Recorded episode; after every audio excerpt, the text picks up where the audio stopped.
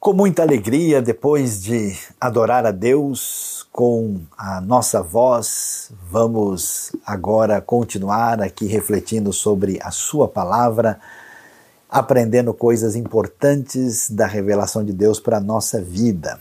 Aí hoje nós vamos falar sobre um tema: se gritar pega fujão, não fica um, meu irmão. Mas que coisa é essa? Que título estranho. A gente conhece essa eh, expressão popular que muitas vezes mostra a questão de falta de ética na sociedade, mas de fato esse tema que às vezes a gente não repara tão bem aparece na Bíblia de maneira muito significativa quando a gente vê o que podemos assim dizer, de gente de Deus, gente usada por Deus e que está no projeto de Deus para cumprir a missão.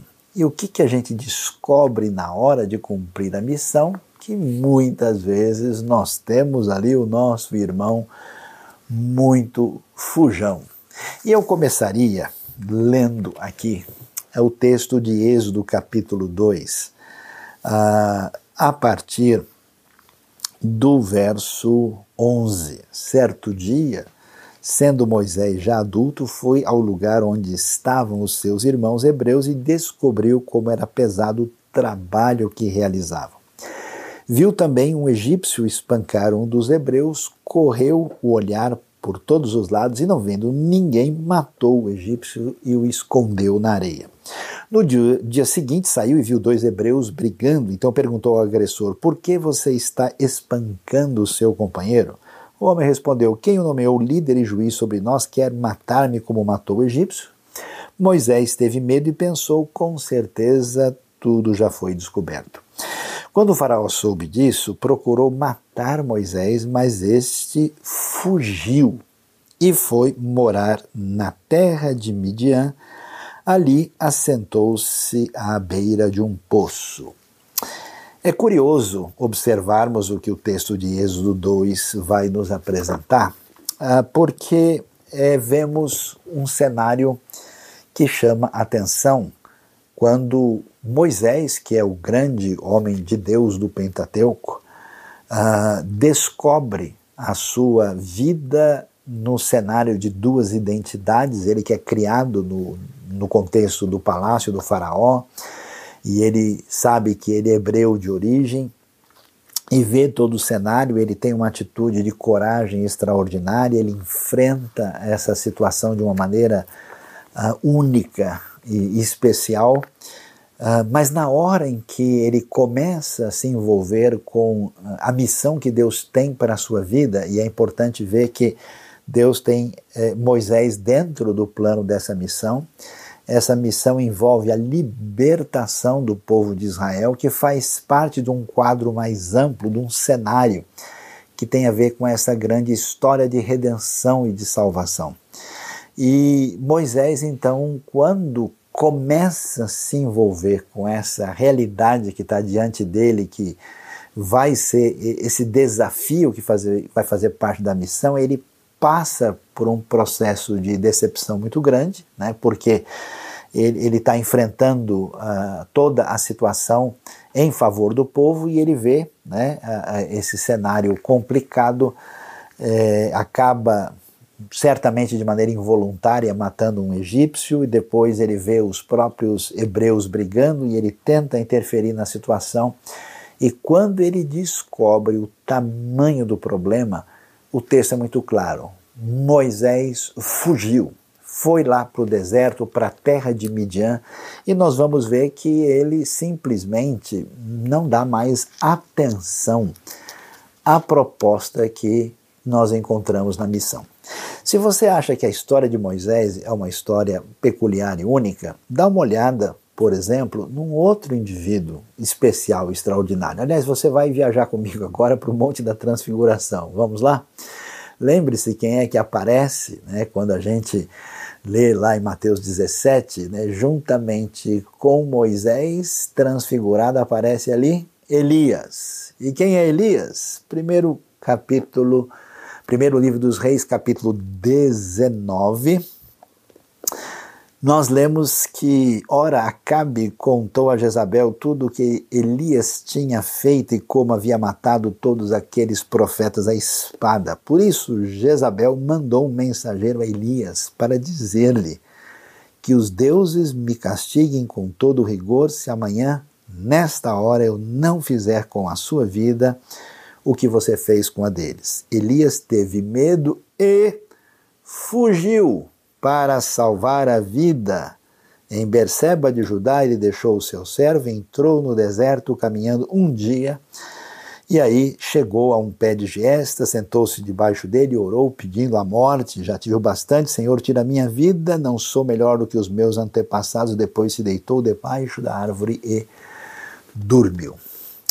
É interessante, e talvez você já esteja pensando, não, mas aí nós estamos num contexto antigo, estamos lá no Velho Testamento, é um cenário assim diferente, estamos falando de coisas que têm a ver com o, o, o contexto antes da vinda de Jesus. Imagina, diferente quando a gente vê Jesus, o Messias ali fazendo seus milagres, é claro, né? Por exemplo, a gente vê Moisés fugindo para não morrer no Egito, Elias com medo de Acabe e Jezabel, mas os discípulos de Jesus, ah, poderosamente evangelizaram a todos. Veja só o que a Bíblia vai nos revelar quando nós lemos Marcos capítulo 14, versículo 48 em diante, disse Jesus: Estou eu chefiando alguma rebelião para que vocês venham me prender com espadas e varas?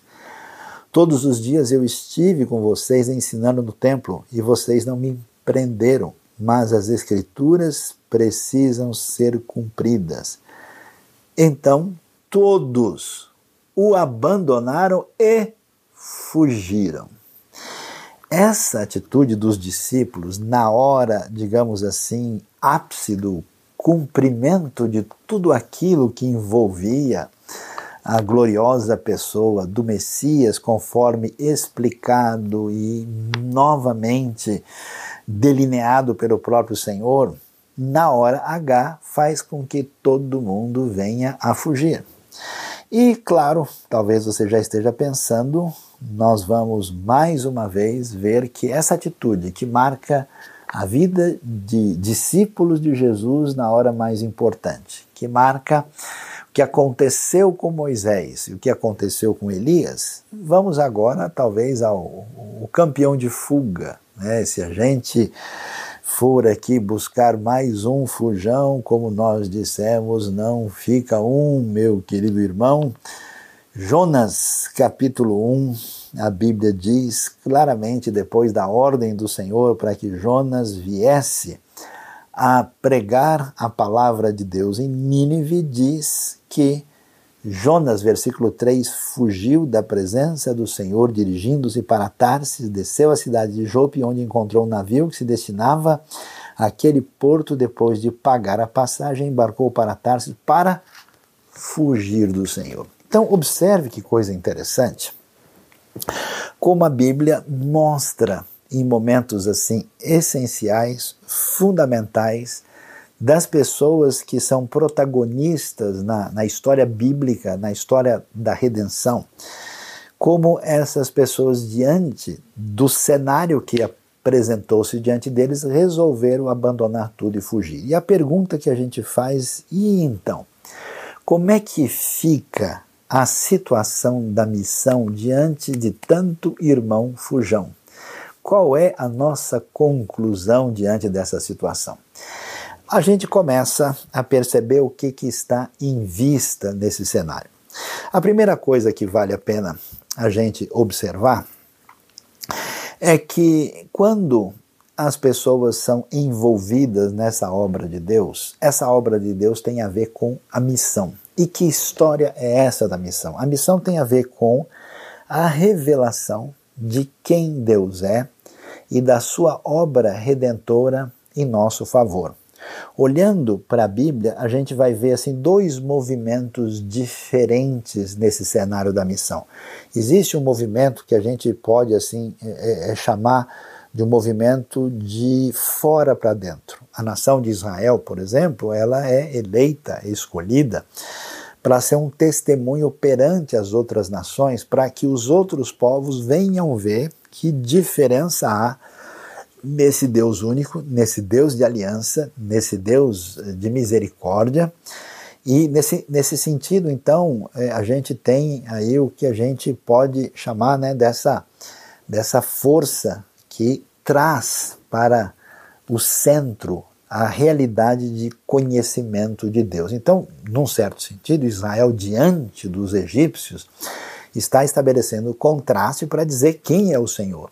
Está se revelando quem é esse Deus, então essa tarefa aparece nesse cenário. Se, se observa que em todos esses casos nós temos uma presença gentílica aí disponível. Né? No primeiro caso, nós temos os egípcios, no caso do 1 Reis capítulo 19, você vai se lembrar que Jezabel é uma rainha estrangeira. Ela é chamada rainha dos Sidônios, né, da região da Fenícia, onde havia um, um culto a, a, Baal muito intenso, e ela se casa né, com o rei apóstata Acabe, que é filho de Onri, e nesse sentido existe um contraste também entre esse ambiente desse culto pagão cananita de fertilidade e o Deus único. E Elias é, digamos, o porta-voz de Deus nesse cenário. E ele tem essa responsabilidade de mostrar o contraste e trazer, através do seu testemunho, esse povo afastado e até mesmo esses cananeus afastados de Deus. No caso dos discípulos de Jesus é muito interessante porque chega a hora, né? Aquela hora difícil, e João, por exemplo, vai dizer que era a hora das trevas, né? Quando você vê aí a, a religião é, corrompida associada ao poder romano, gentílico, que está numa relação de ruptura com a verdade de Deus, o Messias, o rei verdadeiro, que se opõe ao rei que não é rei de fato, que tem a ver com o domínio de César e de Roma, Uh, nesse cenário, a gente vai ver que os discípulos que são fundamentais na hora da dificuldade, na hora que Jesus vai ser aprisionado e formalmente levado perante as autoridades romanas, eles simplesmente fogem e desaparecem.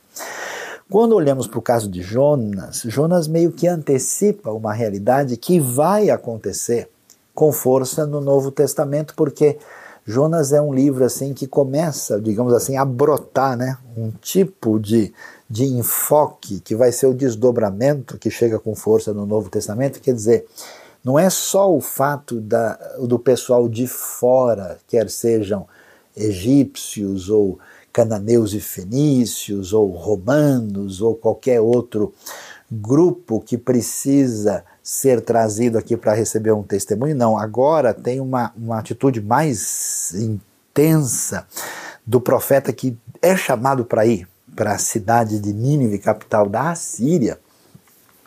E quando ele vai, ele vai trazer um testemunho a respeito de Deus e uma possibilidade de arrependimento e de mudança de caminhos para a, a, o perdão e a salvação dos indivíduos mais perversos que existiam na época, que eram exatamente os assírios. Né? Porque essa proposta vai se desdobrar no Novo Testamento quando esse povo que conhece o Deus do Israel, com a chegada do Messias, vão sair para levar essa mensagem, também que envolve perdão e arrependimento. Então você vê uma certa lógica. Então, a missão tem esse enfoque de revelar o Deus único, quer seja né, nessa ideia de trazer uh, os de fora para dentro aqui, né, essa, esse, esse contraponto dessa força centrífuga e centrípeta que aparece no cenário, e a missão é levada a efeito para se revelar a as outras nações aquilo que acontece da revelação de Deus. Então, todo trabalho, toda obra de Deus, aquilo que a gente fala, ah, não, Deus tem um plano, né? Deus tem uma obra, ele está fazendo alguma coisa. A pergunta é o que, que Deus quer com isso? Deus encaminha a comunidade da fé e as pessoas envolvidas no seu projeto para o caminho da missão, da revelação do Deus único, do conhecimento de Deus para o seu propósito de redenção, de salvação e de implantar de maneira poderosa e definitiva o seu reino. E o que, que a gente observa nesse cenário quando as pessoas que se tornam protagonistas dessa história se envolvem? Essas pessoas são nitidamente descritas no claro papel de indivíduos frágeis e variáveis. Isso é tão importante por quê? Porque quando a gente pensa do projeto da missão da parte de Deus, a gente tem isso, você já reparou, né? A gente está muito acostumado a falar, não, porque nós temos um grande homem de Deus, essa pessoa lá, aquela lá é uma mulher de Deus, fulano de tal, olha essas pessoas da Bíblia. A gente trata essas pessoas como se elas fossem, de alguma maneira, diferenciadas em si mesmas, elas tivessem feito as coisas tudo de maneira correta.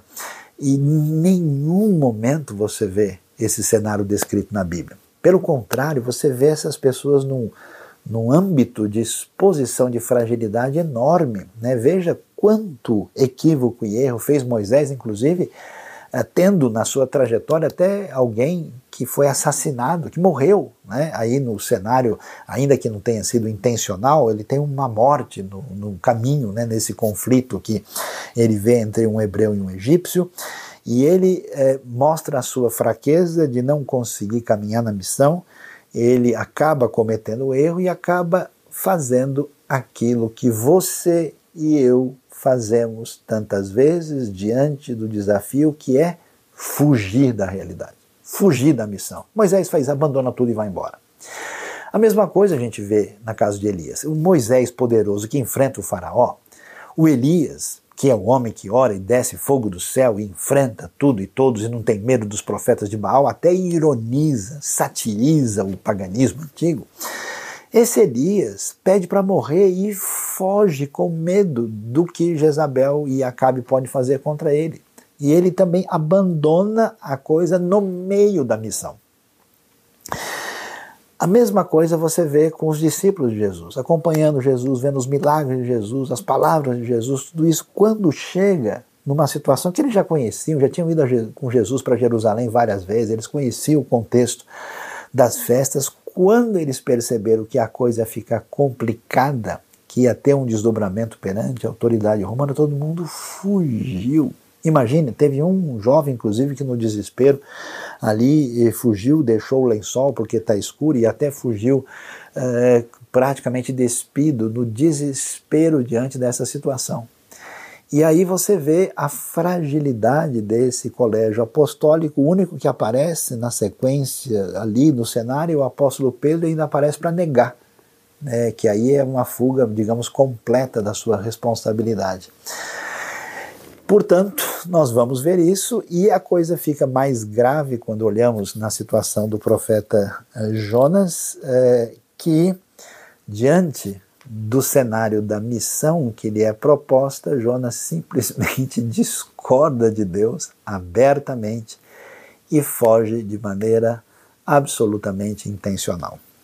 O que fica claro para gente é que nós às vezes achamos e tememos que de alguma maneira a missão de Deus pode ser prejudicada por causa da nossa possível falha, da nossa limitação. Oh, preste bem atenção no que eu vou dizer.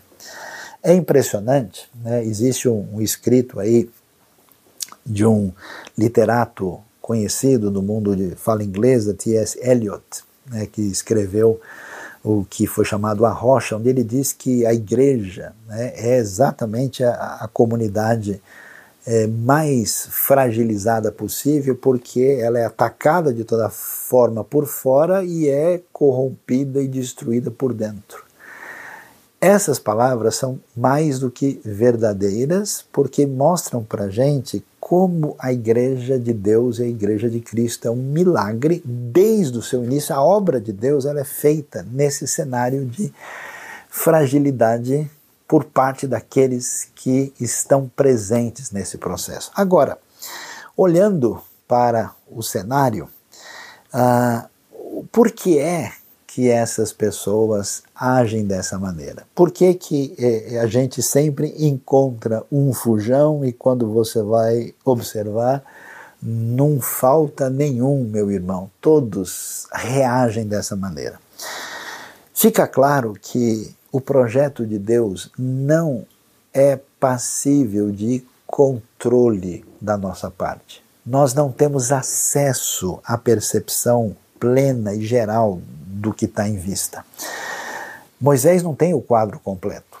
Ele sabe né, que o povo é escravo, eles querem a libertação, mas espera aí, libertação para onde? De que jeito? Como é que vai ser? Onde é que estão? É aquilo que a gente faz quando você faz uma reunião de planejamento com todo mundo para qualquer projeto, a gente sempre quer colocar ali a, a guarda de segurança. Né? Olha, a coisa aqui vai funcionar assim. E você vê que Moisés de fato não tem isso. O que ele tem é a disposição alegre do seu coração de tentar fazer diferença, movido por uma paixão pelo povo com o qual ele se identifica. Mas e daí? Levar o povo para o deserto, fugir do Egito para onde? E como é que vai ser essa situação? E se o povo vai, quando Deus vai falar com ele depois, por exemplo, ele vai dizer: Mas e se eu for lá e ninguém aceitar? E como é que vai ser o negócio? Preste atenção: a obra de Deus, a missão, nunca estará totalmente na nossa mão em termos de controle de ação. Nós agimos na missão em função do que Deus nos apresenta do que deve ser feito. Mas nós não sabemos como isso vai acontecer, nós não temos o controle. Para chegar à terra prometida é preciso caminhar pelo deserto e aprender a depender de Deus, porque o poder da realização da missão está na mão do Senhor que tem o controle da ação. A mesma coisa, eu fico imaginando, a gente critica talvez o Elias, mas o Elias dá uma olhada à sua volta, eu imagino o desespero. Você que está acostumado com o nosso ambiente, que a gente vive em vários lugares do cenário do mundo, e parece que tem tanta gente fazendo maldade, parece que tem tanta injustiça, tanta coisa absurda, que a gente assim meio que perde a força do coração e até acha, né? eu tenho visto um escapismo muito grande nos nossos dias, as pessoas dizendo, olha, nem adianta fazer mais nada, nós já estamos no fim mesmo, não tem o que fazer, agora é só esperar para todo mundo se esconder. Ah, se esse pessoal pudesse dar uma passeada aí na máquina do tempo e visitasse o nosso querido Elias para tomar um café com ele há tanto tempo atrás, meu amigo, aí você vai saber o que é apostasia de verdade. Uma decadência tal que o Elias, quando vai reclamar diante de Deus, falou: Deus, Senhor, não sobrou mais ninguém. Todo mundo está beijando Baal não tem mais nada. E Deus então vai dizer, Elias, ó, fica tranquilo, eu reservei sete mil, que você nem sabe, né? Que não se dobraram diante de Baal. Mas tudo que Deus parece que disse que iria fazer, se fragilizou por completo. Não existe mais reino davídico, a maioria apostatou, a apostasia chega no nível pleno, não tem mais ninguém assumindo uma postura em sintonia com o Deus único e verdadeiro, e Elias sozinho enfrentando um rei que era filho de um rei muito importante e poderoso, ainda com uma princesa estrangeira, ou seja, eu sozinho contra Deus e o mundo. É claro que essa missão vai me deixar na mão, por isso serei um crente fujão. E Elias então se desespera e vai embora, porque a missão não está no nosso controle. Elias não consegue ver o quadro completo ele não entende o seu papel no cenário da história, ele sente esse momento e a coisa se complica. A mesma coisa com os discípulos.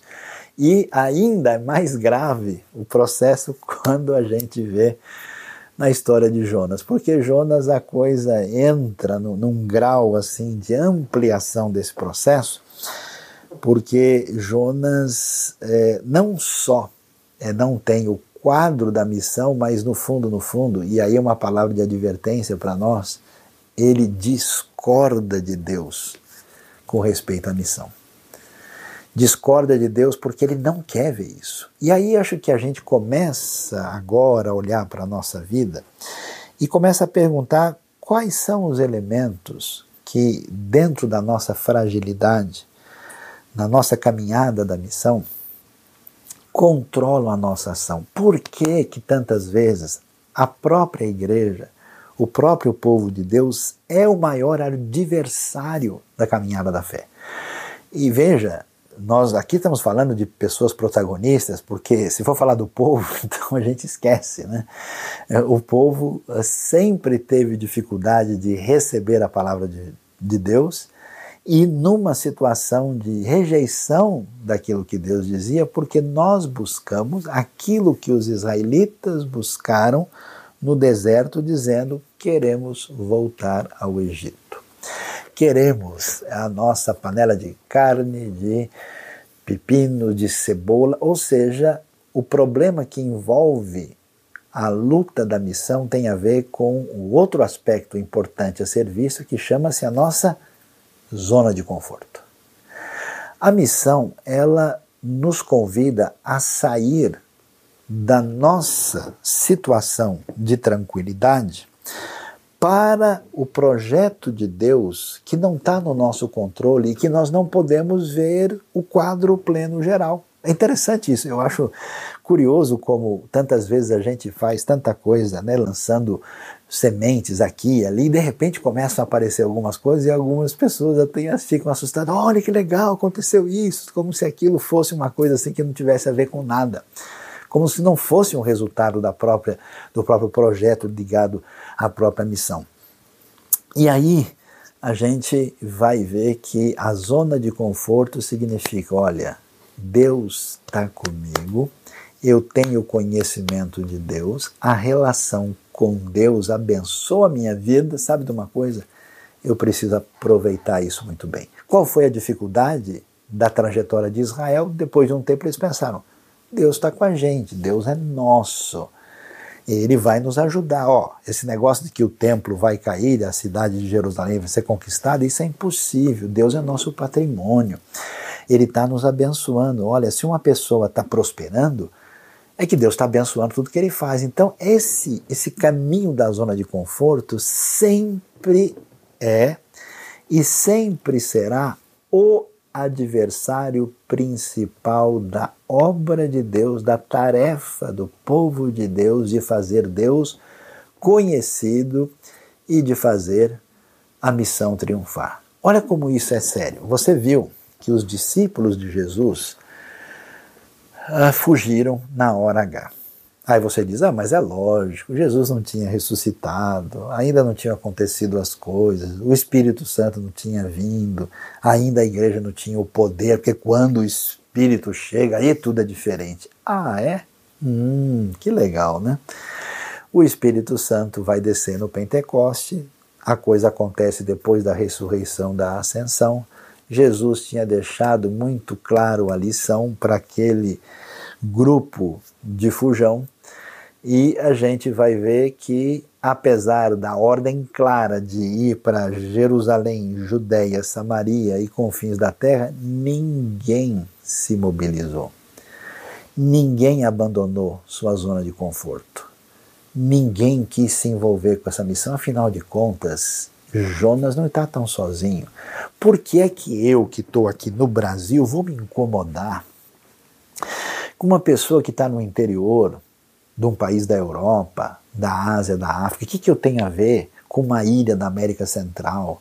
Por que, que eu tenho que me incomodar com um grupo de pessoas que eu nem consigo entender a cultura deles?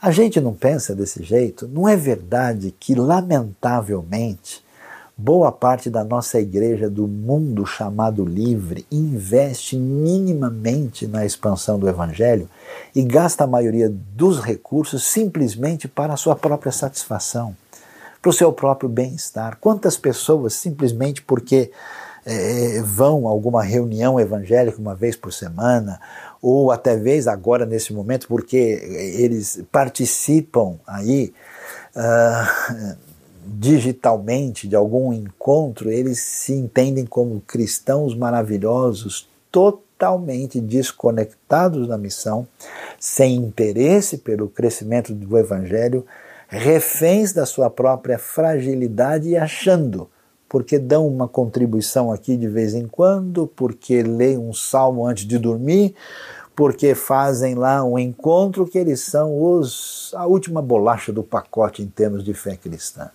nada pode estar mais longe da verdade. É interessante porque a gente tem um olhar negativo, mas preste atenção. Jonas é um profeta de Deus.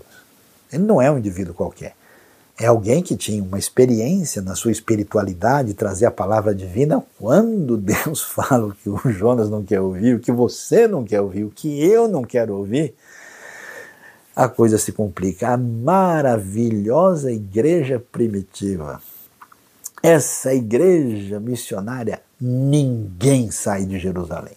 Ninguém vai para lugar nenhum. Ninguém se mobiliza para iniciar qualquer movimento missionário. Esse movimento só acontece, sabe por quê? Porque a perseguição bateu forte. E como diz Atos capítulo 8, o pessoal saiu por toda parte e aí começou a evangelização. Se não fosse assim, nem Samaria, que é ali do lado de Jerusalém, teria sido evangelizada.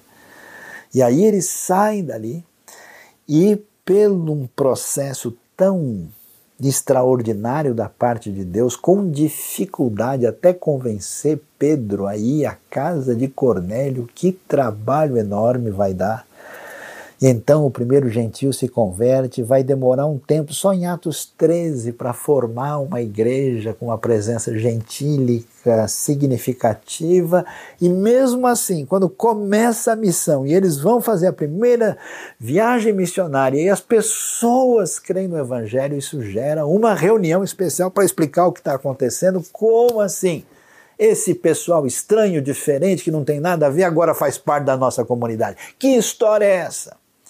É impressionante como o meu irmão Fujão, que não entende a missão, muitas vezes a gente só faz aumentar toda complicação. Agora, o que é interessante a gente observar isso?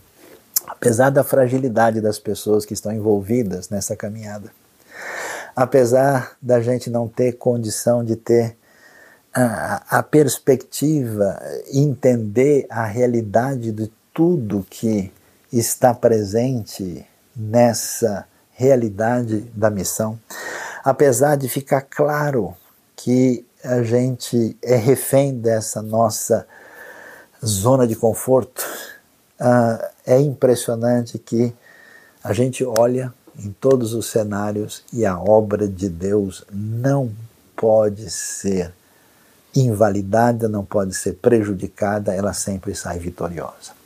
Isso é muito interessante e curioso porque, vamos ser bem francos, não tem como Moisés dar certo.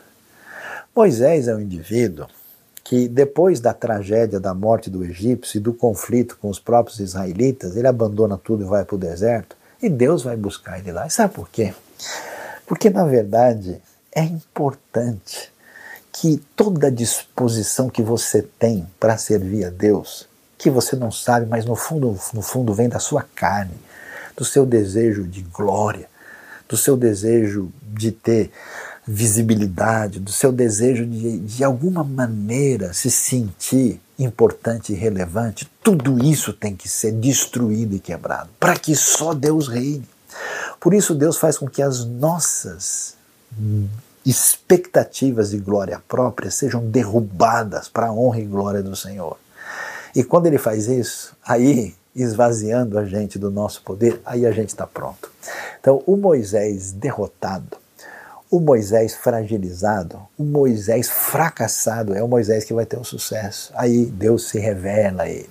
Lá, na sarça ardente, traz ele de volta. Aí Moisés cheio de medo, porque agora ele, ele saiu do seu eh, do seu sonho absolutamente voltado para o seu poder e a sua realidade, agora ele entende. Ele não tem como vencer o faraó. É impossível Moisés e Arão e aquele bando de escravos que nem acredita direito na palavra de Deus saírem vitoriosos, mas Deus vai levar adiante vitoriosamente a missão.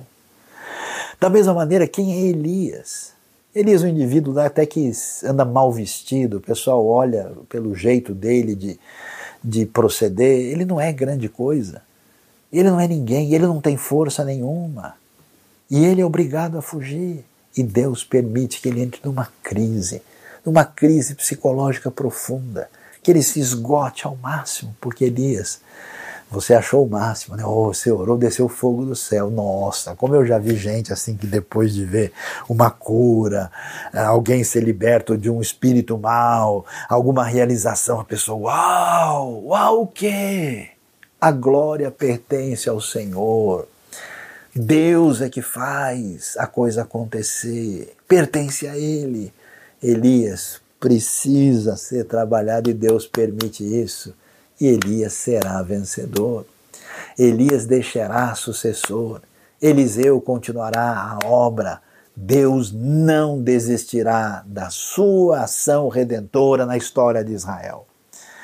E é tão interessante que os nossos queridos amigos galileus da beira do mar da Galileia, meus discípulos amados, são aqueles pescadores simples, eles não têm futuro naquele mundo religioso, cheio de complexidade teológica, eles não são nada. Eles são gente lá do, do fim do mundo, do vilarejo que chegou na requintada Jerusalém e eles vão abalar o mundo eles vão dar a sua vida, eles vão morrer pela fé, eles vão transformar. E o pior de todos, que é um rapaz chamado Saulo, conhecido como Paulo, que fugia de Deus de uma outra forma, é encontrado e é transformado e vai ser o baluarte de Deus. E Deus faz questão de dizer: olha, quem vai fazer diferença do testemunho da ressurreição é exatamente aquele que nem teve o privilégio de conviver com o Senhor. E no caso de Jonas, é tão impressionante a história de Jonas, porque ainda que a gente queira pegar o navio para Tarsis, Deus vai levar a gente para Nínive. E Jonas eu acho especial por quê? Porque ele é o mais fujão de todos. Ele é um fujão assim assumido. É um fujão autêntico, né? Não é um fujão fake não é um fujão mentiroso, talvez não seja um fujão falso como eu e você. Ele assume na cara dura, dizendo: Eu vou fugir, ponto final. E ainda tem coragem de afrontar Deus, de dizer que Deus está errado. Como assim salvar a Ninivita? E olha, não é que o nosso querido Jonas, o mais frágil de todos, que confronta Deus diretamente. Deus já começa numa santa ironia, fazendo com que os cananeus que estão no navio reconheçam que Deus é o Deus único. Jonas faz a missão querendo ou não. E o maior avivamento da história.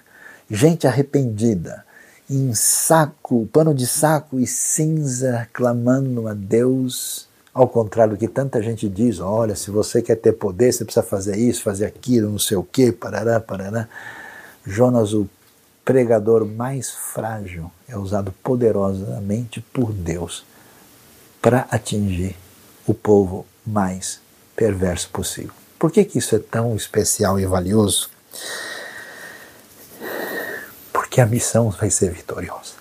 A missão vai alcançar, o evangelho do reino chegará a todas as nações. A pergunta é se a gente hoje, ouvindo isso, entende essa realidade e sintoniza o nosso coração com a relevância e prioridade da missão, se colocando diante de Deus e como Isaías dizendo: Senhor, eis-me aqui, envia-me a mim. Eu quero fazer parte do processo. E a pergunta final que vem nessa história é: onde é que está essa situação? Onde é que está o ponto forte que leva a gente a não entender o caminho da missão? Por que é que a gente não se incomoda? Por que, que a gente quer ver Ninivita morrer? Por que, que os samaritanos que se arrebentem? Por que, que os gentios não merecem nada? Sabe por quê? Porque o Deus da salvação, que revela a sua graça, precisa fazer alguma coisa no nosso coração. Porque essas pessoas que lidaram com Deus, elas precisaram de ter um momento especial de revelação de quem Deus é e elas precisavam ser invadidas pelo amor de Deus, pela graça de Deus, para elas desejarem que essa coisa alcance as pessoas lá. Você vê o Moisés? Ele ficou preocupado com a sua própria segurança. Quando Deus se revela a ele, quando Deus muda a vida de Moisés, e Moisés sai vitorioso, esse homem sai tão transformado. Ele se torna o homem mais manso e humilde da terra.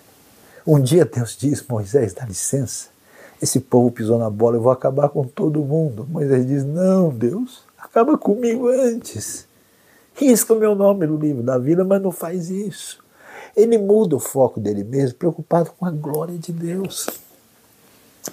Você vê a história da transformação de Elias, que na caverna é trabalhado por Deus, e depois daquela voz suave que cura, que mexe com Elias, Elias sai libertado e está preparado para a missão que Deus tem para ele.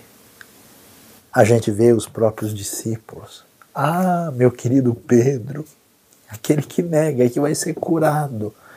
Lá em João 21, à beira do mar da Galileia, a gente vai ver essas pessoas que tomam esse banho de amor, de graça de Deus, onde tudo aquilo que falsamente nos sustenta por, jeito, por dentro e quebra todos os nossos preconceitos e faz a gente olhar para a realidade, para onde Deus está olhando. E é tão bonito ver o final de Jonas. Depois de tudo que aconteceu, Deus dá uma lição no Jonas e diz: Jonas, você ficou preocupado com a lagarta que morreu, a plantinha, e que a lagarta que comeu a planta, que fez sombra na sua cabeça. É tão gostoso, né? Não é gostoso estar na zona de conforto, com os amigos, com os irmãos, a gente está lá, todo mundo, que alegria, comendo juntos. É a igreja preguiçosa e distanciada da grande necessidade. É tão legal. Mas, oh, Jonas, fique sabendo, né? Se você achou tão legal a plantinha, se você gosta tanto do conforto, eu não ia ter misericórdia de toda essa gente de Nínive e até mesmo dos próprios animais. Então, que Deus hoje dê um banho de amor e de graça no seu coração. Que você seja despertado e reconheça a sua condição de fujão. Se gritar, pega o fujão, não fica um, meu irmão. Olha na Escritura e veja a grande lição, e que através da exposição da palavra divina, Deus desperte você, desperte o seu coração para que o seu tempo, o seu talento, o seu chamado, o seu recurso se desdobre no grande cumprimento da missão completa do reino de Deus, na vitória absoluta e final desse reino. E eu fico feliz porque a gente sabe que a vitória está decretada. O reino de Deus, extraordinariamente, poderosamente, fora do nosso controle, será vencedor. E aí sim, fique tranquilo, porque quando chegar na grande comemoração, com gente de todo povo, língua, raça e nação, aí você vai ver o que é a maior zona de conforto que alguém pode imaginar diante de Deus, celebrando a sua glória, servindo e adorando para todos sempre, na grande vitória do reino do Senhor, quando a gente vê o concerto da vida de todo mundo que é fujão na vitória final da grande missão. Deus abençoe a nossa vida e abençoe o nosso coração. Amém. Você gostou desse vídeo? A IBNU tem muito material para abençoar a sua vida e de outras pessoas, então se inscreva no nosso canal e ative o sininho para receber as nossas notificações.